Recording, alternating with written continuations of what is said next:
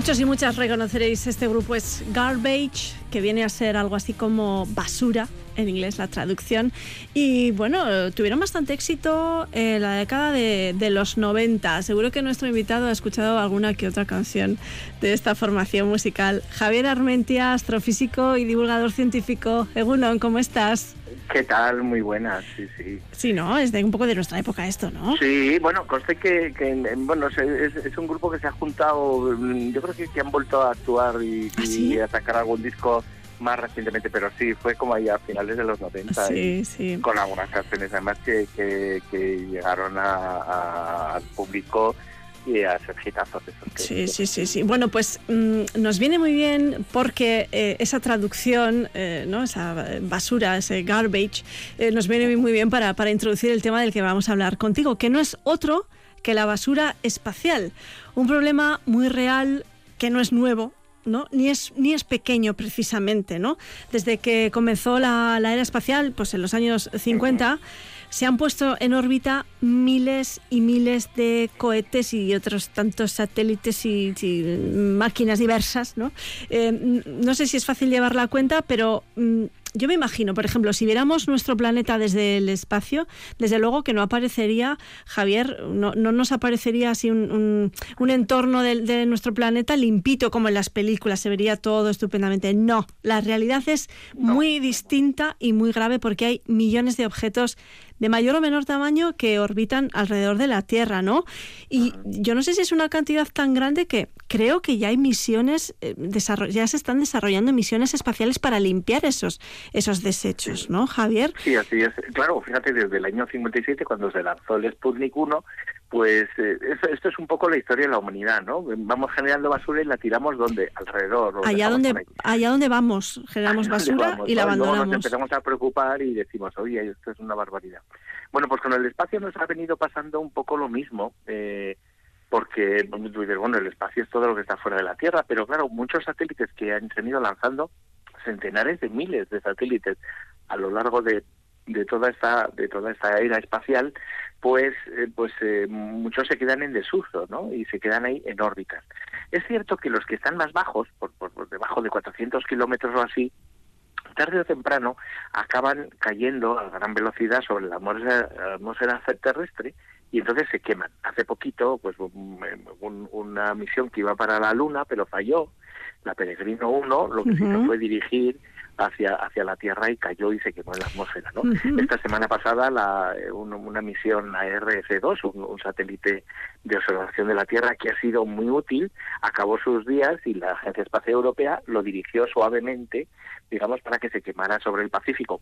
Dices, ¿por qué el Pacífico? Bueno, pues porque es una masa de agua enorme y no hay mucha gente por allí, porque claro, otra cosa que te cayera encima. No, no hay no hay muertos por por cosas del espacio, podríamos decir. Bueno, pero claro, eh, esto esto es una forma de desechar, pues pues un poco así. Muchos de esos satélites, sin embargo, se quedan en órbita.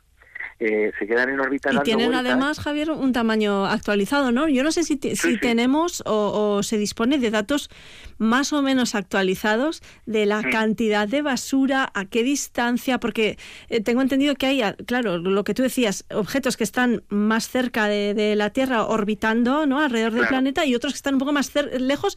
Creo que incluso alguno ha llegado a caer en la Luna.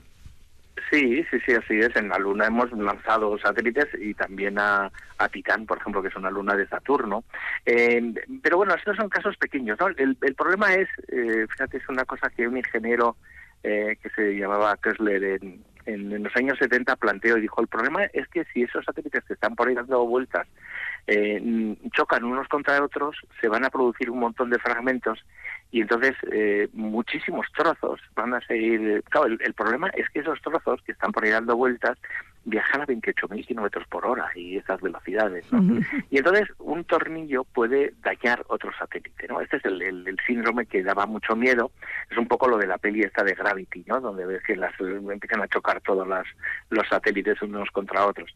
Bueno, es improbable que algo así suceda, pero a veces han chocado satélites, con lo cual eh, no solamente tenemos naves en desuso, otras naves que se están usando, que ocupan una zona especialmente protegida, hasta 2.000 kilómetros por encima de la Tierra, es la que nos más nos interesa porque es donde ponemos los satélites, por ejemplo, de teledetección, los, GPS de localización, de, pues hay, hay un los, otros satélites de telecomunicaciones o de o de meteorológicos, por ejemplo, están más lejos, están a 36.000 kilómetros y esa zona parece bueno más tranquila, ¿no?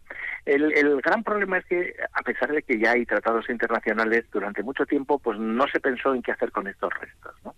Eh, ahora sí, ahora se obliga un poco a las agencias espaciales a que controlen, por ejemplo, que no quede combustible para que no exploten. Claro, esto debería ser, o que Javier. se aparten de, órbitas que pudieran eh, intersectar con, por ejemplo, con la Estación Espacial Internacional. Por ejemplo, que, hay gente, que hay gente ahí. Claro que hay gente, no es cosa de mandarles trozos de nada, ¿no? esto es un poco como cuando uno va al monte, Javier. La basurita que uno genera se la lleva para casa, ¿no? Exacto. un poco sería, sería lo mejor. Lo que pasa es que no es tan sencillo en el caso del espacio, ¿no? Quizás lo, más cómodo en ese sentido sí es dirigirlos de forma controlada hacia la atmósfera, pero, eh, ojo, tampoco es cosa de andar tirando cosas a la atmósfera, bastante contaminación tenemos en nuestro planeta. Y, Eso es. Ha habido, hay una frase, Javier, discúlpame, que, he leído eh, desde que, que llega desde la Agencia Espacial Europea a cuenta de esta basura espacial, que decían... Imagínese conduciendo por una carretera en la que hay más coches, bicicletas y furgonetas averiados que vehículos en funcionamiento. Esta es la escena a la que se enfrentan nuestros satélites en órbita terrestre. Sí, así es. Eh, hay una oficina de las Naciones Unidas que precisamente eh, trata un poco de estas cosas. Y claro, fíjate que, por ejemplo, eh, un, un, un, trozo de 10 centímetros, ¿no? Que es muy pequeñito, eh, pues pues puede ser mm, puede hacer un daño, romper una antena o, estropear un satélite, ¿no? Se estima que hay un, un, millón más o menos de objetos de ese, de ese tamaño, ¿no? De menores de 10 centímetros. Em, y se, se, estima que hay unos 35.000 más grandes. El, del, claro, es lo que tú dices, el espacio afortunadamente es muy grande y, bueno, las misiones actualmente no suelen tener problemas, pero por ejemplo, eh, la, la, estación espacial eh, ha tenido que hacer en sus años de historia, está montada desde hace 25 años, pues ha tenido que hacer en torno a tres o cuatro veces eh, movimientos y, y, avisos de protección debido a, a restos de basura espacial que controlábamos. La buena noticia es que esos grandes los controlamos bastante bien, es decir, a partir de observaciones desde la Tierra y del seguimiento que se hace, pues sabemos dónde están y en el caso de que hubiera algún problema podíamos, digamos, apartarnos. esquivarlos, de alguna manera. Esquivarlos, sí, sí, esquivarlos de alguna manera.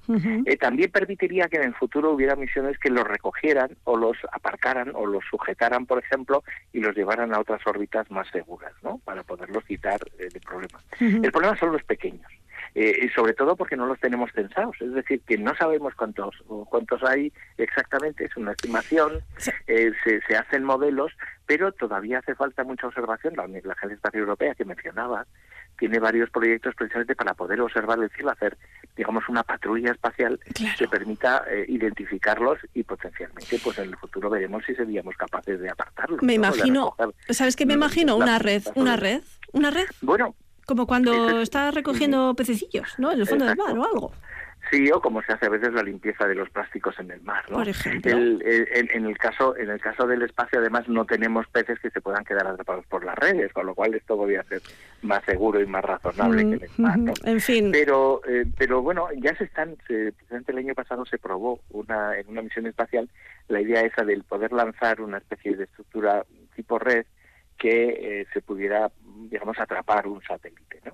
Eh, bueno, por ahí va un poco el futuro, pero claro, esto va a costar dinero y una vez más eh, lo vamos a tener que pagar entre todos. Y mientras tanto se, se, van a seguir generando em, ¿no? residuos en forma de chatarra espacial. Por cierto, Javier... Bueno, lo que, lo que hay, espera que te, digo porque esto es importante, afortunadamente ya desde 2007 hay un acuerdo de las Naciones Unidas ya digo que los acuerdos de las Naciones Unidas funcionan de aquella manera, pero por lo menos hay un compromiso en las Naciones Unidas para, eh, para mitigar, es decir, para que vamos a procurar subir cosas que no dejan, eh, hagan mucho residuo o que sean fácilmente tratadas.